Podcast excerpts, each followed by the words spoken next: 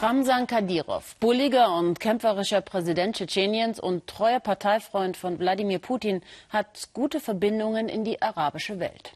Mit Fußball, Sport und Investitionen hat der von Menschenrechtlern heftig kritisierte Politiker für Russland die Tür in den Mittleren Osten aufgestoßen. Birgit Firnig. Grozny mit Milliarden aus Moskau herausgeputzt. Auferstanden aus Schutt und Asche. Russische Truppen hatten die Stadt in zwei Vernichtungskriegen fast dem Erdboden gleichgemacht. Wo früher ausgebombte Häuserskelette standen, ragen heute Wolkenkratzer und Fünf-Sterne-Hotels in die Luft. Eine Skyline wie in Abu Dhabi oder Dubai. Man hat das Gefühl, in der arabischen Welt zu sein. Die Stadt ist zwar kein Spielort bei der Fußball-Weltmeisterschaft, doch Republikchef Ramsan Kadyrov hat sich selbst ins Spiel gebracht. Er hat die ägyptische Mannschaft eingeladen, bei ihm im Nordkaukasus Quartier zu beziehen. Eine Entscheidung, die weltweit kritisiert wird. Kritik, die an Kadyrov abprallt. Der wegen seiner Gewaltherrschaft berüchtigte Republikchef lässt sich mit dem Starspieler der Ägypter Mohamed Salah feiern. Ein Auftritt, den der seinem tschetschenischen Gastgeber nicht verweigern kann.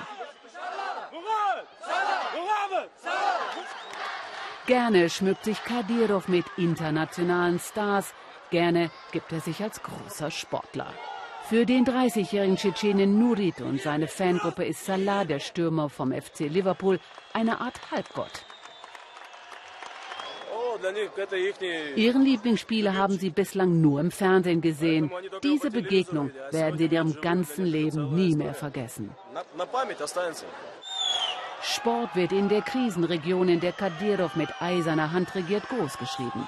Für junge Tschetschenen oft der einzige Weg aufzusteigen und das Land zu verlassen.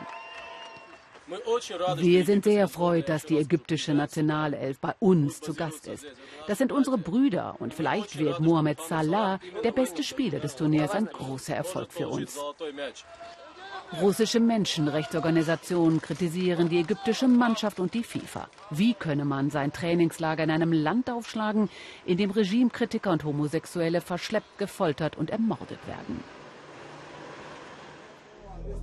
Im Januar wurde Oyub Titiev der Letzte, der sich überhaupt noch traute, die Wahrung der Menschenrechte in Tschetschenien einzufordern, festgenommen. Man hatte dem ehemaligen Lehrer Drogen untergeschoben. Ihm drohen nun bis zu zehn Jahre Haft in einer Strafkolonie in Tschetschenien. Einer, dem Ähnliches widerfahren ist, Ruslan Kutajew als er eine Konferenz in Tschetschenien abhält, um der Frage nachzugehen, warum so viele Tschetschenen ins Ausland fliehen, wird er gekidnappt und auch ihm werden Drogen untergeschoben. Nach fast vier Jahren Strafkolonie kommt er frei. Jeder weiß, dass in Tschetschenien jederzeit Fremde die Tür in deinem Haus aufbrechen und reinstürmen können. Sie können dann alles mit dir machen. Dabei wollen die Menschen einfach nur ruhig leben. Sie wollen nicht in diesem neuen Luxus versinken. Sie wollen keine Potjomkinschen Dörfer, diese Fassaden, die nur Schein sind. Doch Kadyrov lockt nicht nur Top-Spieler, sondern zunehmend auch Kapital aus der arabischen Welt an. So sichert er Putins Einfluss im Nahen Osten. Vor allem die Vereinigten Arabischen Emirate investieren in der muslimischen Kaukasusrepublik und haben dieses Nobelhotel finanziert. Während der WM residiert hier die ägyptische Nationalmannschaft, abgeschirmt. Der Manager ist ein gebürtiger Tschetschene, der in Syrien aufgewachsen ist.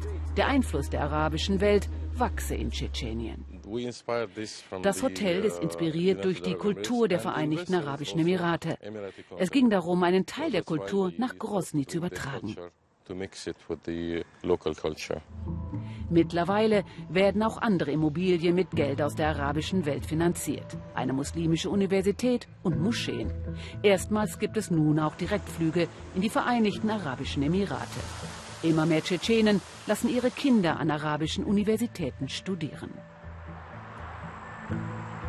Putin nutzt Kadyrov, um Russlands Einfluss im Nahen Osten auszubauen und sich gegenüber dem Westen durchzusetzen. Für Putin stellte Ramsan so etwas wie eine gewisse Brücke dar zwischen Russland und der muslimischen Welt.